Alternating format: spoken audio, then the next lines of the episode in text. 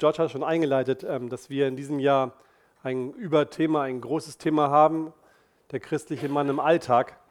Wir haben uns gedacht, man kann natürlich immer so reinhoppen und wieder raushoppen aus, aus bestimmten Themenbereichen und ist auch in Ordnung, völlig okay, aber da wir gerne so ein, ein durchgehendes Thema haben, gerne ein, ein Buch in der Bibel haben, durch das wir durchgehen, machen wir es dieses Jahr auch mal so und greifen uns dann eben vier Bereiche oder vier Themen heraus, die ähm, sich mit, mit dem Mannsein beschäftigen im Alltag. Ich glaube, das ist ganz wichtig für uns, denn es ist die eine Sache, am Sonntag in die Gemeinde zu kommen und die andere Sache dann in der Woche sein Leben als Christ zu leben.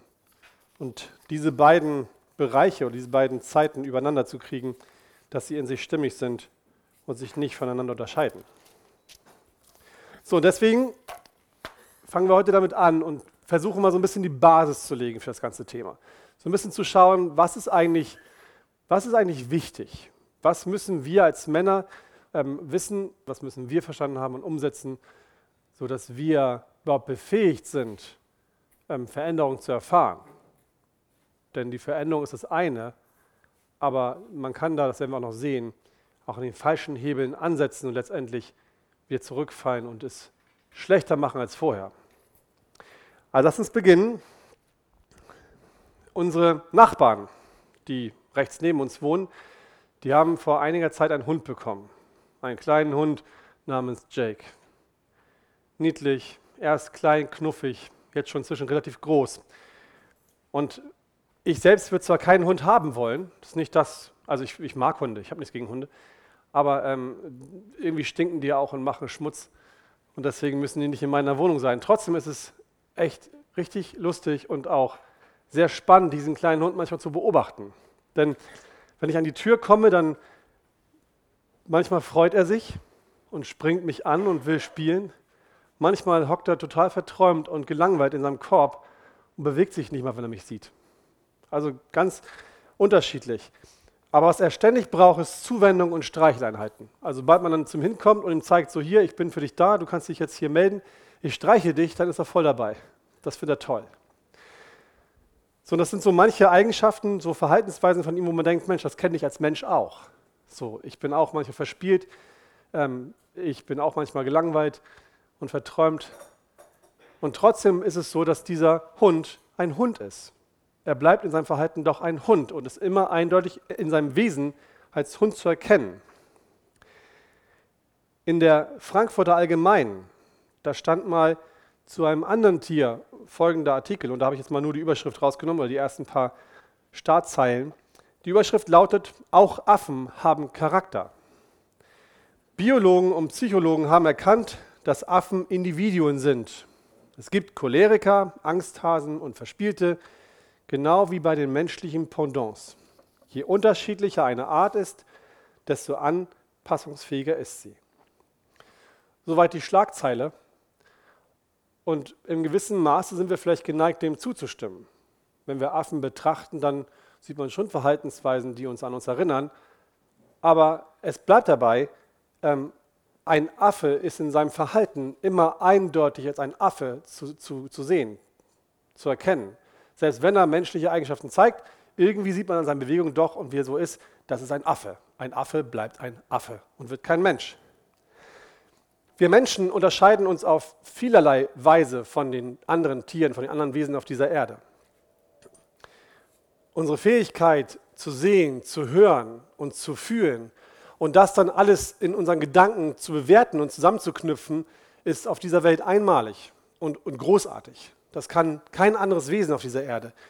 Wir Menschen haben tiefe Emotionen wie, wie Liebe und Hass, Freude und Trauer, Hoffnung und Verzweiflung und kein Tier, kein anderes Wesen auf dieser Erde kennt diese Tiefe von Emotionen. Wir Menschen bauen Raketen, wir Menschen erschaffen wundervolle Kunstwerke, wir Menschen fügen Töne aneinander, sodass es Melodien werden, die sich einfach wunderschön anhören. Das kann kein anderes Wesen auf dieser ganzen Erde. Und was uns als Menschen überhaupt auch auszeichnet, kein Tier fragt sich auf dieser Welt, warum bin ich wie ich bin. Was macht mich eigentlich als Wesen aus? Wer bin ich eigentlich? Was ist meine Identität? Diese Verknüpfung bringt kein anderes Wesen auf der Erde. Das macht nur der Mensch. Wenn man dich heute Morgen fragen würde, wer bist du? Was würdest du wohl antworten? Wahrscheinlich würdest du, ähnlich wie ich, zunächst sagen, ich bin und dann dein Name. Also in meinem Fall, ich bin Björn. Wenn man dich dann weiterfragen würde oder wenn man mich dann weiterfragen würde, dann würde ich vielleicht sagen, ich bin Pastor der Gemeinde Arche, ich bin Ingenieur oder was auch immer. Ihr könnt einsetzen, was euch dazu betrifft. Warum ist das hier an dieser Stelle wichtig? Warum ist es ein Gedanke, den wir uns machen sollten? Es ist wichtig, weil meine Identität das ist, was mich bestimmt. Mein Verhalten, mein Charakter wird davon, davon bestimmt. Wenn zum Beispiel ein Mensch von sich sagt, ich bin Arzt, und wenn er dieses Ich bin Arzt zu seiner Identität macht, dann wird er auch sein Verhalten davon beeinflussen lassen. Bin ich ein Ehemann und mache das zu meiner Identität, dann wird das auch mein Verhalten und letztlich auch mein Charakter beeinflussen und formen. Wenn eine Frau sagt, ich bin Mutter und macht das zu ihrer Identität, dann wird das ihren Charakter formen und ihr Wesen beeinflussen. Das gleiche gilt bei ich bin Vater oder ich bin Unternehmer oder ich bin Sohn eines Pastors und so weiter.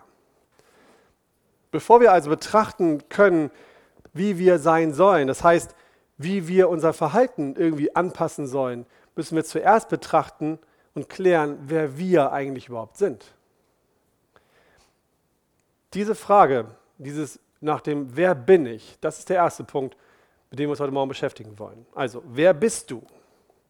Im 1. Petrus 2, in den Versen 9 bis 10, steht folgender Text.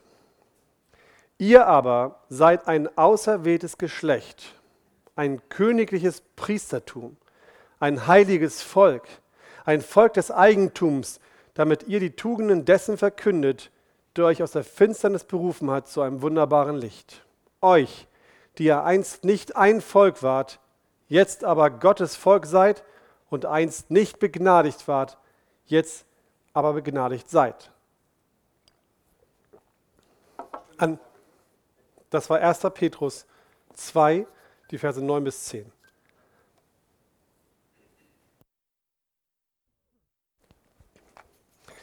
An wen hat Paulus hier geschrieben? Es ist die Gemeinde. Paulus hat an eine Gemeinde geschrieben, an Menschen, die Jesus Christus bereits als ihren Herrn angenommen haben. Paulus richtet den Brief also an Christen was Paulus hier macht, ist, dass er uns Christen zeigt, wer wir eigentlich sind.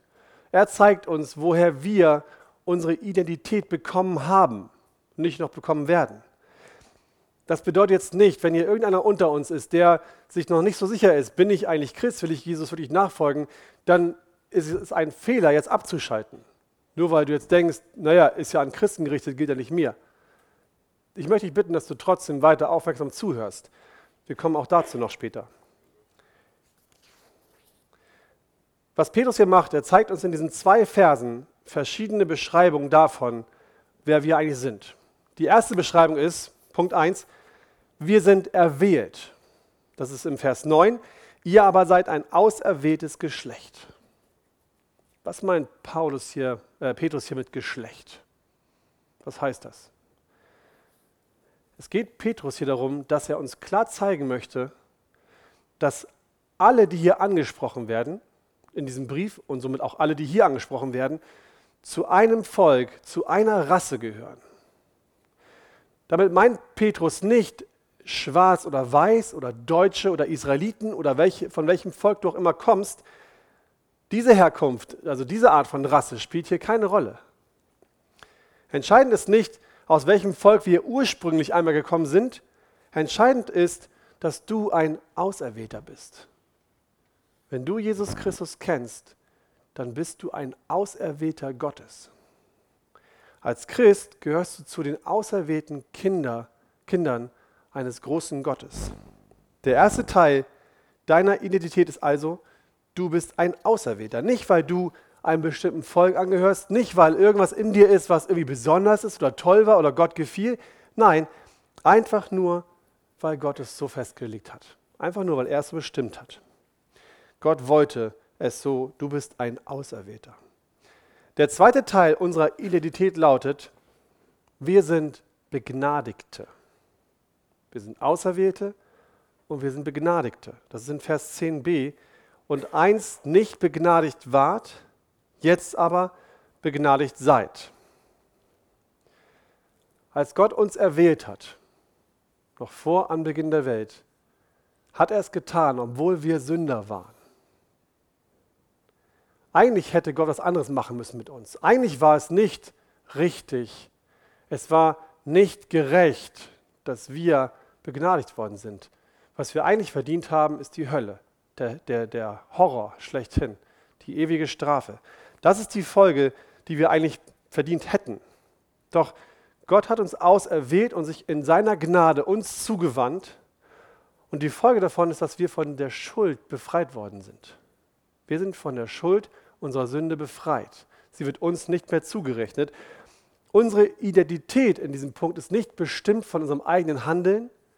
Nicht wir sind es in uns drin, die diesen Bereich festigen, sondern Gott von außen hat gehandelt und bestimmt in diesem Fall unsere Identität als Begnadigte. Wir sind auserwählt und wir sind Begnadigte. Das Dritte, was wir sind, ist, wir sind Gottes Eigentum.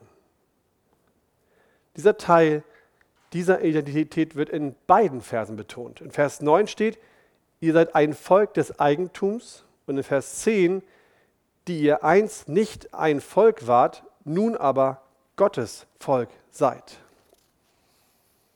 Wir sind von Gott auserwählt worden, wir sind von Gott begnadigt worden und die Folge davon ist nun, dass wir Gott gehören.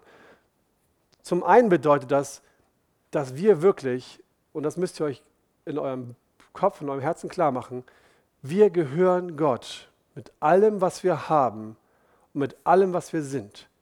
Wir sind vollständig sein Eigentum, weil er uns begnadigt hat, weil er uns erkauft hat. Das ist die eine Seite, die, die daraus folgt. Die andere Seite ist aber, dass wir dadurch Miterben sind. Wir sind Miterben Gottes. Wir sind die, ihr seid die Menschen, mit denen Gott gerne seine Ewigkeit verbringen möchte. Gott will, dass jeder von euch in der Ewigkeit bei ihm ist und dass er mit euch Gemeinschaft haben kann. Das ist sein Wunsch, sein Plan für uns als Menschen, für uns als Männer. Wir sind sein Volk und er wird mitten unter uns wohnen. Wir sind Eigentum Gottes und wir haben dadurch eine persönliche Beziehung zu ihm bekommen. Wir sind von ihm begnadigt worden. Das vierte, was wir sind, ist, wir sind Heilige. Das ist auch eine Sache, die wir uns viel zu wenig bewusst machen. In Vers 9, ihr aber seid ein heiliges Volk. Als Heilige sind wir anders. Als Heilige sind wir abgesondert worden. Wir gehören jetzt zu Gottes Volk. Wir gehören nicht mehr zu der Welt. Wir gehören zu Gottes Volk. Deshalb sagt Gott auch zu uns, ich bin heilig oder ihr sollt heilig sein, denn ich bin heilig weil ich Gott heilig bin, weil ihr mein abgesondertes Volk seid, möchte ich auch, dass ihr heilig seid. Wenn du in deinem Herzen wirklich erwählt bist, wenn du im Herzen wirklich ein Begnadeter bist, wenn du wirklich Gottes Eigentum geworden bist, dann machst du nicht mehr gemeinsame Sache mit der Welt. Dann haben wir keine Freude mehr an dem sündhaften Verhalten der Welt. Das ist es, was uns ausmacht, wenn wir sagen können, unsere Identität ist, wir sind heilig. Das war die vierte, der vierte Teil davon.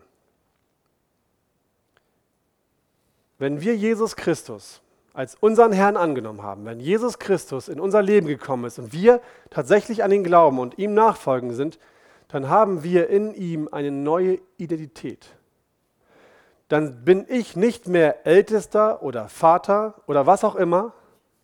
Ich bin dann erwählt. Ich bin begnadigt.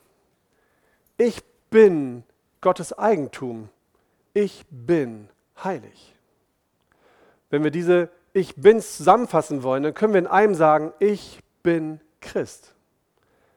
Das ist das, was uns ausmacht. Paulus schreibt in Galater 2, Vers 20 dazu, nun lebe ich, aber nicht mehr ich selbst, sondern Christus lebt in mir.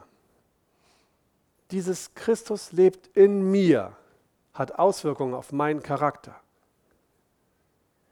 Das bedeutet, und das ist dieser, dieser wunderschöne Aspekt an diesem Punkt, das bedeutet, dass wir befähigt werden, so zu sein, wie Gott ist. Wir Christen können in unserem Wesen so sein, wie Gott in der Bibel beschrieben wird. Stellt euch mal vor, wie schön es wäre, wenn Menschen zu euch kommen, Christen oder Nicht-Christen, spielt keine Rolle, und zu dir sagen würden, Pico, weißt du was? Wenn ich mir dein Leben angucke, dann sehe ich Gott. Wenn ich dein Leben an betrachte, dann sehe ich das, was ich in der Bibel von Gott lese. Wäre das nicht schön, wenn man das über uns sagen könnte? Wie herrlich wäre das doch. Dafür hat Gott uns geschaffen. Das ist das, wofür er uns Menschen bestimmt hat. Von Anfang an.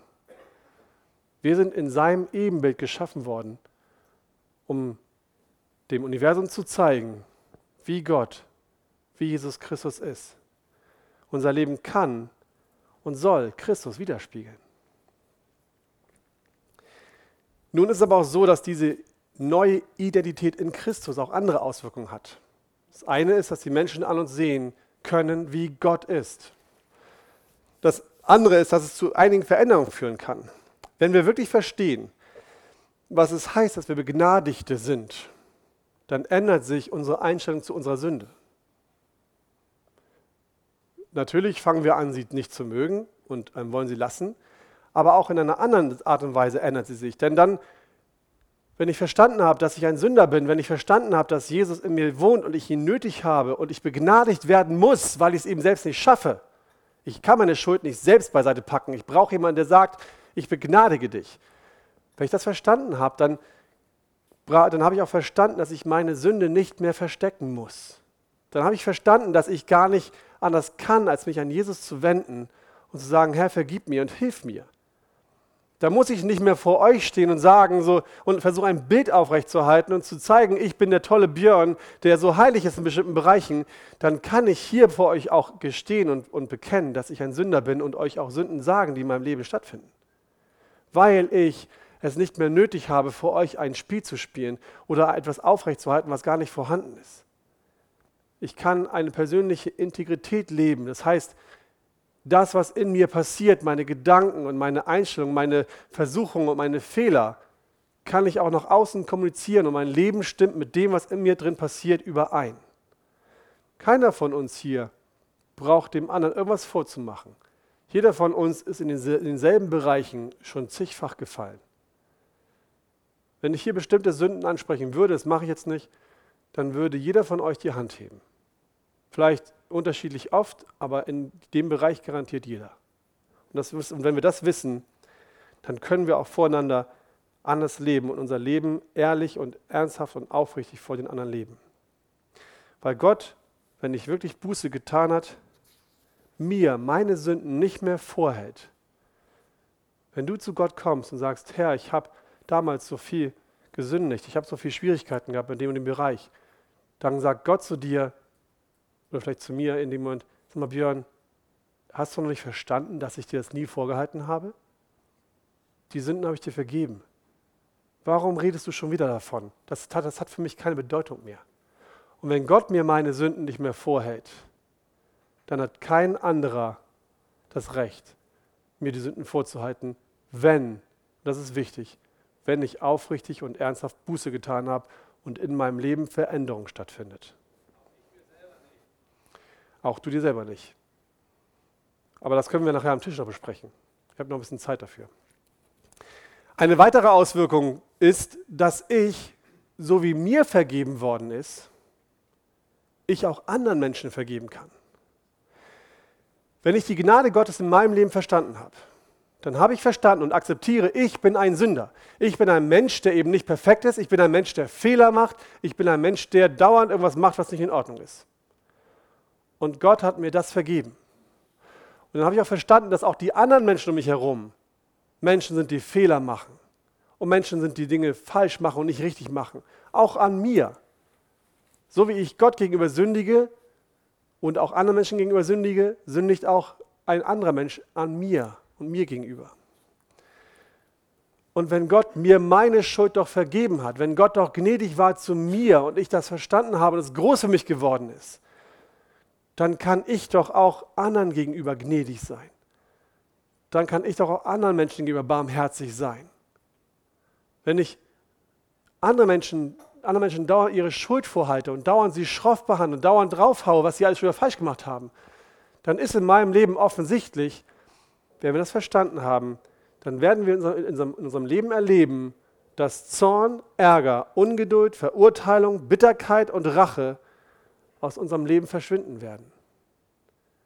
Wenn unsere Identität als Begnadigte in unserem Leben auch real wird. Das war die Voraussetzung. Was macht mich als Christ noch aus? Wenn Christus in mir lebt, dann habe ich auch seine Liebe in mir. Seine Liebe ist gütig. Seine Liebe ist langmütig. Und vor allen Dingen ist Jesu Liebe von meiner Person unabhängig. Jesus Christus hat mich schon geliebt, obwohl an mir nichts ist, was liebenswert wäre für ihn. In der ganzen Person Björn Götters gibt es nicht eine einzige Sache, zumindest vor der Bekehrung nicht, für die er mich lieb haben könnte. Als ich mich bekehrt habe und Jesus Christus in mein Herz einzog, da kam eine Sache in mich hinein, die Gott lieben könnte. Vorher war da nichts.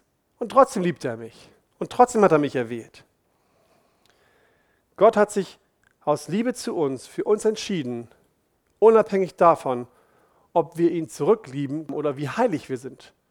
Jeder von euch, der Jesus kennt, ist von Gott geliebt, egal auf welcher Stufe der Heiligkeit er steht. Egal wie sehr du gerade Jesus liebst, kannst du sicher sein, dass Jesus dich liebt. Und wenn Jesus in uns lebt, wenn wir diese Liebe in uns wirklich haben, dann können wir auch unsere Frauen und dann können wir auch unsere Kinder lieben, egal wie sie sich uns gegenüber verhalten. Dann spielt es keine Rolle, ob sie sich an uns versündigen oder nicht. Lieben werden wir sie, werden wir sie trotzdem weiter dass es wehtut und dass es nicht in Ordnung ist und dass sie sich dafür entschuldigen müssen und dass wir darunter leiden. Das ist überhaupt keine Frage, das ist klar. Aber wenn Jesus Christus in uns lebt mit seiner Liebe, dann hört diese Liebe nicht auf.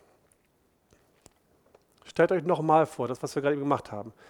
Stellt euch nochmal vor, ihr werdet so ein Mann. Überlegt mal die Eigenschaften gnädig, barmherzig, wahrhaftig, gütig, treu, friedlich, liebevoll, hingegeben, voller Freude, sanftmütig, stark und so weiter. Das wären Attribute, die auf euch zutreffen. Das, wären Adjektive, die euch beschreiben würden. Wie würde euer Umfeld wohl auf euch reagieren?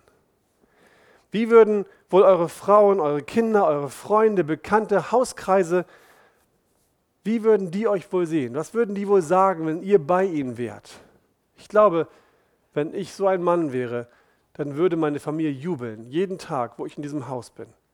Sie würden sich freuen, sobald ich in den Raum betrete und sie würden immer zu mir kommen, weil es so schön ist, in meiner Gegenwart zu sein, weil ich in dem Moment einfach Jesus Christus in seinem Wesen widerspiegel und meiner Familie vorlebe.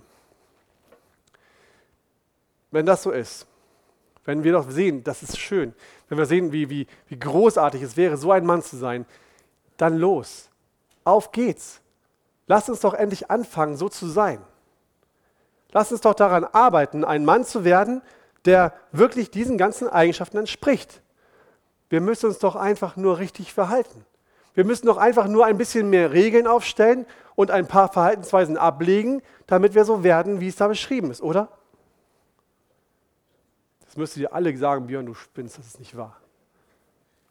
Das ist nämlich genau das Problem, was wir haben. Das ist genau das, und als ich mich vorbereitet habe, bin ich so überführt worden wieder. Das ist genau das, was wir so oft mit uns selbst machen und was wir Väter so oft mit unseren Kindern machen. Und was ich auch mit meinen Kindern mache. Wir gucken immer auf das äußere Verhalten und versuchen, Regeln aufzustellen und Grenzen zu setzen und Zäune zu bauen, damit diese Verhaltensweisen von unseren Kindern sich ändern oder einfach nicht passieren können. Das ist das, was wir gut können, das ist, was wir gerne machen. Und, und tatsächlich, es gelingt uns sogar auch. Es, je nachdem, wie diszipliniert wir sind, sind wir in der Lage, solche Regeln aufzustellen und einzuhalten und ein Verhalten einzuüben, so dass wir christlich erscheinen. Das ist aber der falsche Ort, wo wir ansetzen. Wenn wir außen herum, wenn wir versuchen, äußerliche Veränderungen zu bewirken, dann ist das nicht der richtige Platz, wo wir ansetzen dürfen. Das ist der falsche Punkt für den Hebel. Wo wir anfangen müssen, ist in uns drin, nicht außen um uns. Und das ist der zweite Punkt. Nicht das äußerliche Verhalten muss geändert werden, sondern das Herz.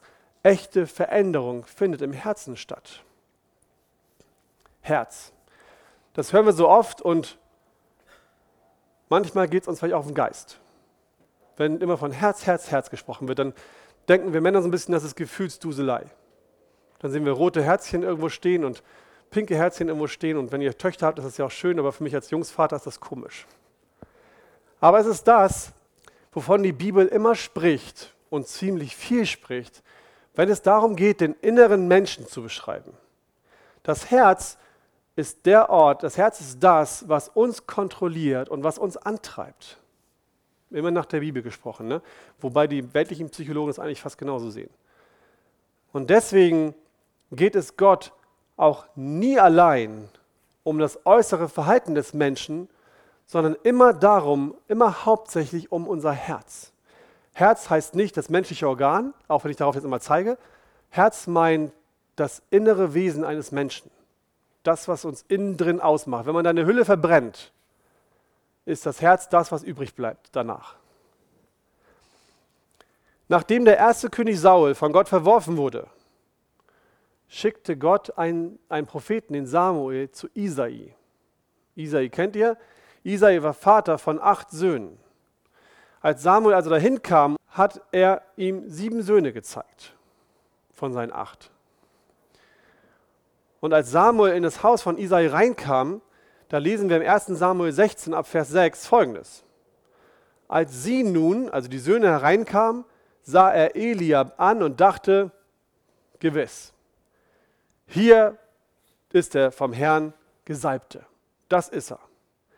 Aber der Herr sprach zu Samuel, schaue nicht auf sein Aussehen, noch auf die Höhe seines Wuchses, denn ich habe ihn verworfen. Denn Gott sieht nicht auf das, worauf der Mensch sieht. Der Mensch sieht auf das Äußere, der Herr sieht auf das Herz. Und so brachte Isai nach und nach alle sieben Söhne vor Samuel und Gott sagte ihm ständig, der nicht, der nicht, der nicht. Und als alle durch waren, da fragte Samuel den Isai, sag mal, bis jetzt hat Gott nichts gesagt, ähm, die sind es alle nicht, hast du vielleicht noch einen Sohn? Und der Isai sagte, ja, ich habe da noch einen, aber das ist der Kleine, der ist nicht so dolle, so, dass der, der ist ein bisschen unscheinbar, der macht nicht viel her, der macht da draußen die, die Schafe, der hütet da draußen die Schafe. Der war mir nicht wichtig und nicht wertvoll genug, dass ich ihn auch reinhole. Und dieser kleine Sohn hieß David.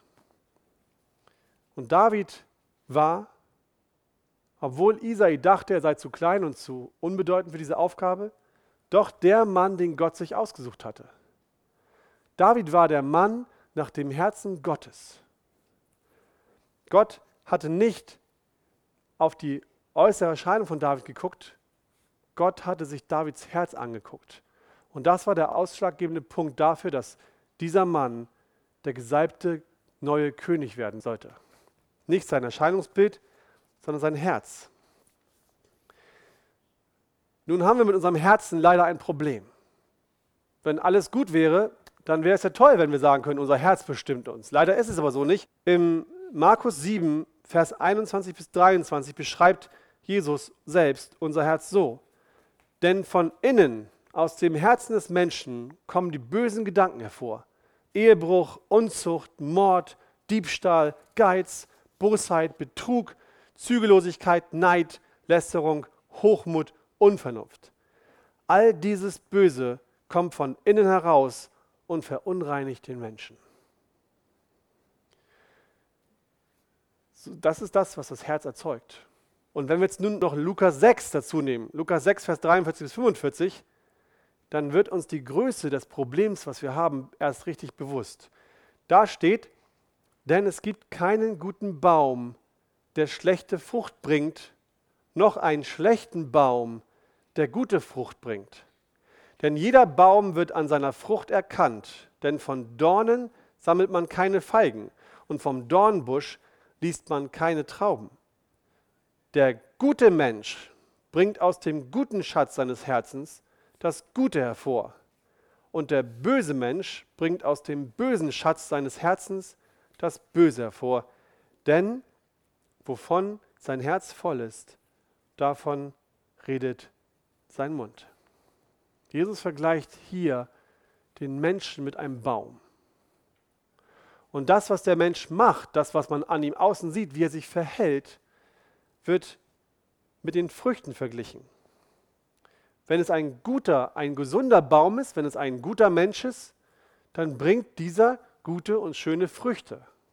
Ist der Baum jedoch krank oder schlecht, dann bringt er schlechte Früchte. Unser Leib ist der Baum und unser Verhalten sind die Früchte. Weiter hat so ein Baum auch Wurzeln. Das wissen wir alle. Er hat nicht nur das Holz außen, sondern er hat unter der Erde auch Wurzeln. Und über diese Wurzeln ernährt sich der Baum. Wenn der Baum jetzt irgendwo steht, wo der Boden schlecht ist und er nimmt keine Nährstoffe oder sogar schlechte, giftige Nährstoffe auf, dann wird der Baum krank und in der Folge seine Früchte schlecht.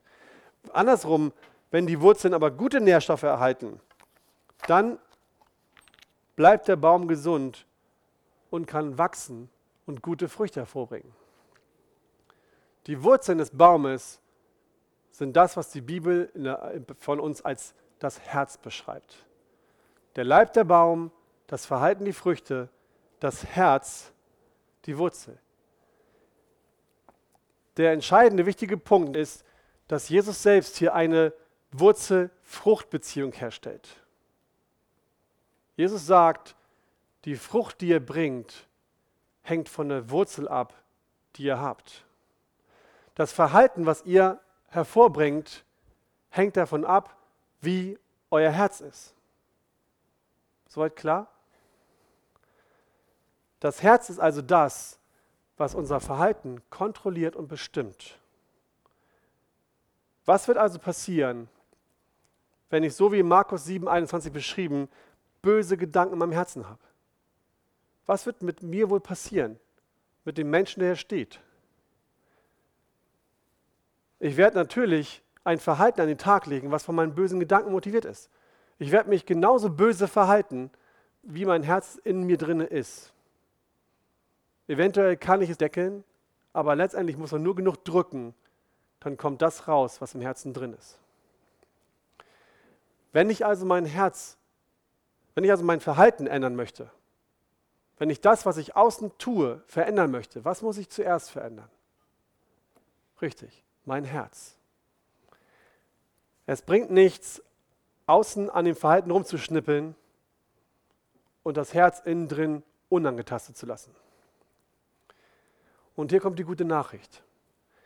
Hesekiel 36, 24 bis 28.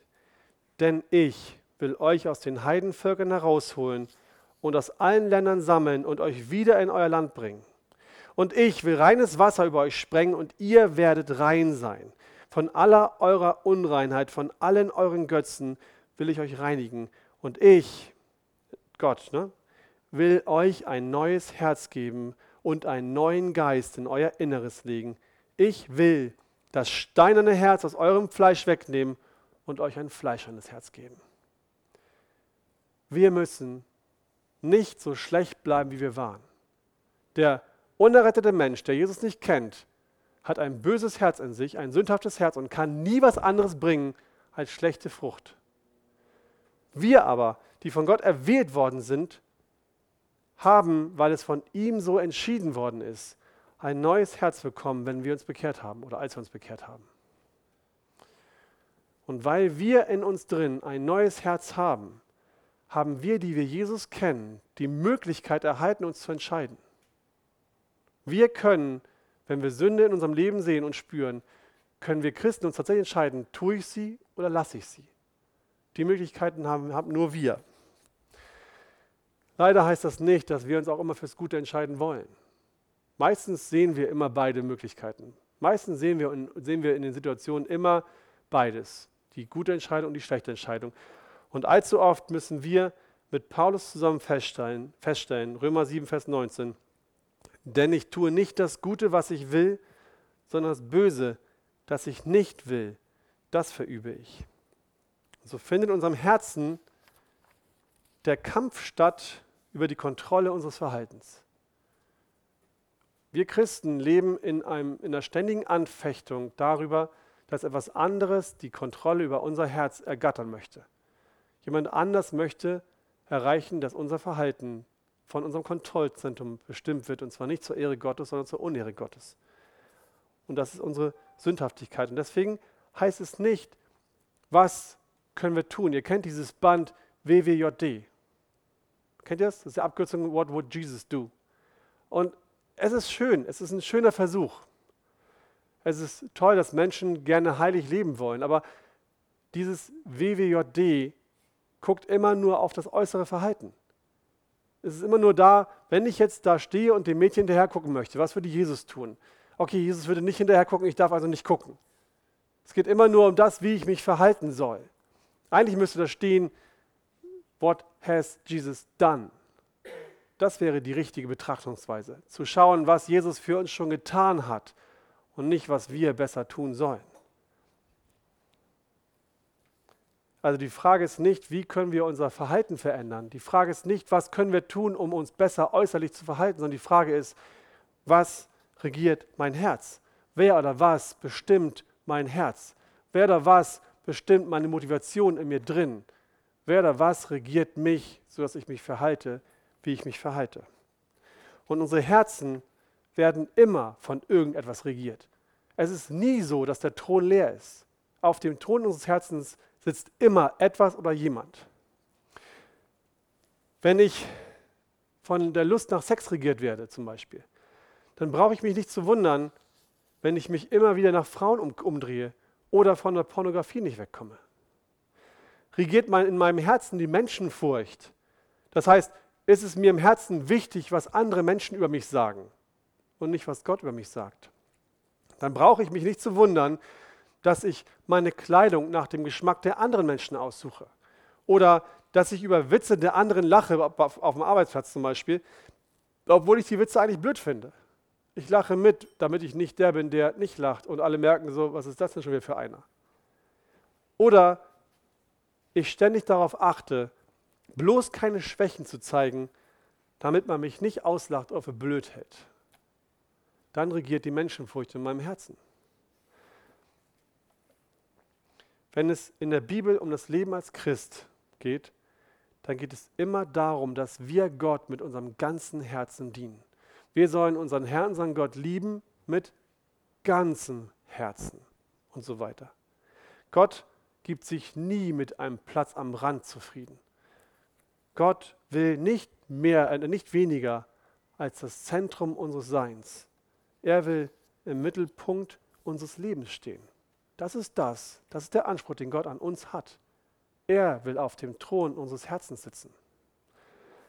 Daher stellt sich nun im dritten Punkt für uns die Frage, wie, wie findet Veränderung statt? Wir haben jetzt betrachtet, wer wir eigentlich sind, was ist unsere Identität, wir haben betrachtet, dass es nicht um unser äußeres Verhalten geht, sondern dass unsere neue Identität zu einer Verhaltensänderung im Herzen stattführen äh, muss. Aber jetzt bleibt für uns die Frage übrig, ja, wie machen wir es denn? Wie geht denn das? Und darauf möchte ich euch folgende Antwort geben. Zunächst, immer wenn uns im Herzen etwas anderes wichtiger wird als Gott, immer dann, wenn wir zulassen, dass uns etwas anderes regiert als Gott, dann haben wir was vergessen. Dann haben wir vergessen, wie wichtig das Kreuz Jesu Christi für uns ist. Wenn wir das Kreuz vergessen, dann werden wir uns immer weniger bewusst. Und das Kreuz, was das bedeutet, wisst ihr, das Kreuz bedeutet, dass Jesus Christus für uns als Sünder gestorben ist und sein Blut gelassen hat für uns, sein Leben für uns gegeben hat. Wenn wir dieses Kreuz vergessen, dann wird es so, dass diese Liebe, die Jesus uns erwiesen hat, diese große Tat, die er getan hat, immer weniger wertvoll für uns wird. Und dieses Kreuz ist nicht etwas, was wir einmal angucken mussten und damit die Eintrittskarte in den Himmel bekommen haben. Es war nicht etwas, was einmal in unserem Leben wichtig wird und danach vergessen werden kann. Das Kreuz Christi ist etwas, aus dem wir täglich leben müssen. Was können wir also tun, damit wir nicht vergessen, dass das Kreuz in unserem Leben wichtig ist?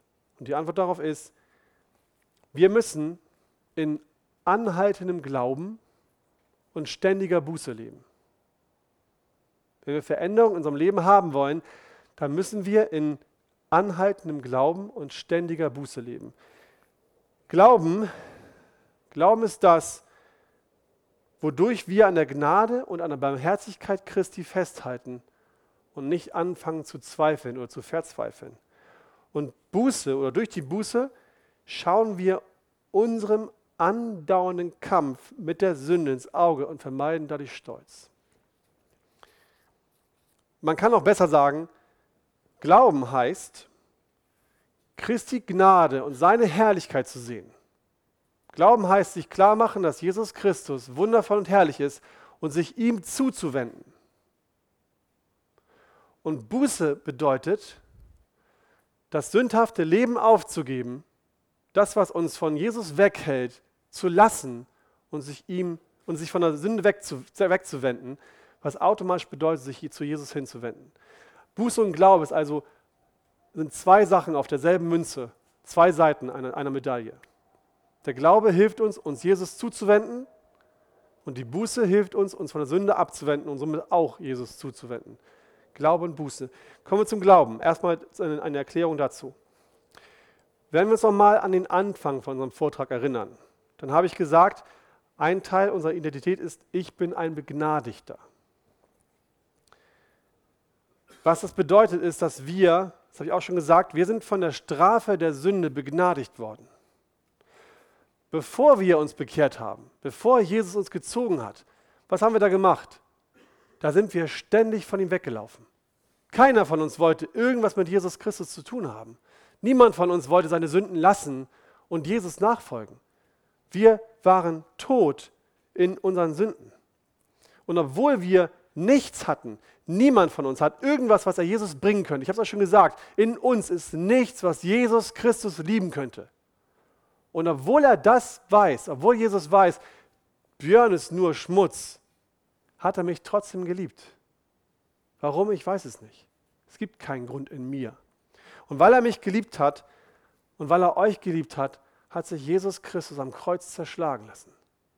Jesus Christus ist für uns ans Kreuz gegangen und hat die Strafe auf sich genommen, die eigentlich uns zusteht. Jesus hing dort am Kreuz und Gott hat den ganzen Kelch seines Zorns über ihm ausgeschüttet. Jesus Christus hing dort vollkommen alleine, einsam, von niemandem begleitet und durfte spüren und erleben, was es heißt, den Zorn Gottes auszuhalten. Es war dunkel um ihn herum. Da war keine Hoffnung, nichts, was auch nur schön gewesen sein könnte. Was sollte das in deinem, was sollte das in meinem Leben auslösen? wenn ich mir klar mache, was Jesus da für mich getan hat, wenn ihr darüber nicht tief dankbar sein könnt, wenn ihr keine tiefe Dankbarkeit empfindet, dann solltet ihr beten und ringen, dass ihr sie bekommt. Dankbarkeit ist nämlich das, was uns dazu führt, dass wir die Sünde lassen wollen. Dankbarkeit für das, was Jesus am Kreuz getan hat, ist das, was uns hilft zu glauben, dass da meine Hoffnung ist. Was Jesus Christus so wertvoll macht für mich, dass ich mich ihm gerne zuwende. Dass ich gerne an ihn glaube und ihm gerne nachfolge als ein Kind Gottes. Weil ich weiß, dass dieser furchtbare Zorn Gottes, den ich erleben sollte, ist das, was Jesus Christus für mich ausgehalten hat. Weil er mich liebt. Wenn du das in deinem Leben hast, wenn du diese Liebe zu Jesus hast, diese Dankbarkeit zu, zu Jesus hast, dann wird es dir selbst im Herzen wehtun, wenn du anfängst, eine Sünde zu begehen. Wenn du dann nicht im Affekt handelst und nicht die Kontrolle über dich hast, sondern wirklich weißt, das, was ich jetzt vorhabe, ist nicht in Ordnung für, vor Jesus, dann wirst du es nicht hinbekommen, es zu tun, weil du einfach denkst, das will ich meinem Herrn nicht antun. Das, er hat so viel für mich getan. Nee, das will ich nicht. Kommen wir zur Buße. Das ist ein kleines bisschen komplizierter. Also seid nochmal Aufmerksamkeit. Buße hat drei wesentliche Bestandteile, wenn sie echt ist. Echte Buße ist geprägt von drei wesentlichen Bestandteilen. Der erste ist, dass wir aufwachen müssen. Wahre Buße bedeutet, dass wir erkennen, ja was erkennen? Dass wir erkennen, dass wir selbst unser größtes Problem sind. Wahre Buße lässt uns erkennen, dass nicht unsere äußeren Umstände verantwortlich sind für unsere Sünde, dass nicht die anderen Personen um uns herum verantwortlich sind, dass wir gesündigt haben, sondern der Einzige, der für seine Sünde wirklich verantwortlich ist, bin ich selbst. Und wenn die Umstände noch so übel sind, und ich will sie nicht kleinreden, es gibt so viel Leid, auch in der Gemeinde. Ne? Ich will es nicht, nicht, nicht bagatellisieren, aber es bleibt trotzdem wahr, die Umstände um mich herum, so schlimm sie auch sind, sind nie schuld daran, dass ich gesündigt habe. Manchmal, manchmal sind meine Kinder auch nicht frei von Sünde. Manchmal. Und wenn ich dann mit meinem kleinen Sohn zum Beispiel spreche, mit Timon, und ihn frage so in der Schule, warum es da Streit gab und warum er jetzt auch gehauen hat, dann sagt er zu mir, weil der andere mich zuerst gehauen hat. Und meine Lieblingsantwort ist, wo mein Sohn schon mal die Augen verdreht, Timon, hör auf, Sünde ist nicht durch Sünde zu rechtfertigen. Nur weil der andere sich an dir versündigt hat, hast du nicht das Recht, auch zu sündigen. Sondern du bist für deine Sünde ganz allein vor Gott verantwortlich. Völlig egal, was der andere gemacht hat. Also, der erste wesentliche Bestandteil der Buße ist, dass wir aufwachen. Nicht außen ist das Problem, sondern in uns drin unser Herz. Wenn wir unser Herz mit bösen Motivationen füttern und zulassen, dass sie uns regieren, dann haben wir in unserem Herzen ein Problem und nicht mit unseren äußeren Umständen. Der zweite Bestandteil ist Bekenntnis oder Bekennen.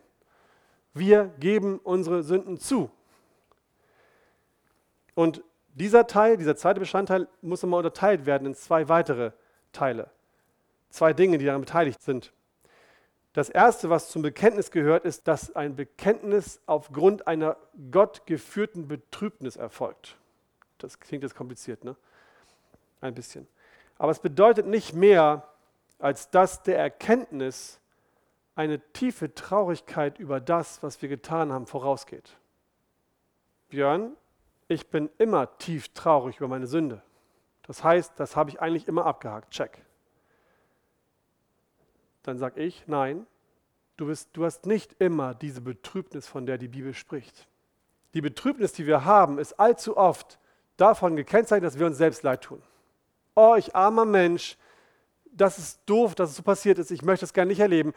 Wenn ich meine Frau betrogen habe, also habe ich noch nicht gemacht, ihr hoffentlich auch nicht, aber wenn es passiert, dann ist ein großer Teil meiner Betrübnis, meiner Trauer die, dass ich mein Leben zerstört habe. Ich, armer Mensch, jetzt habe ich meine Ehefrau verloren Jetzt denken alle nur Schlechtes über mich. Ich bin ein Blödmann und meine Kinder hassen mich. Das, das verursacht auch Trauer. Darüber heulen Menschen auch. Das ist aber nicht das, was Gott meint mit der Betrübnis, die der Buße vorausgehen muss, dem Bekenntnis vorausgehen muss. Nicht, weil wir besser dastehen wollen, sollen wir traurig sein, sondern weil wir vor Gott gesündigt haben. Wenn ich die Ehe breche, dann habe ich zuallererst gegen Gott gesündigt. Dann habe ich zuallererst gesagt, weißt du was, Gott, du bist mir nicht so viel wert, sondern das, was ich jetzt haben will, ist viel wertvoller.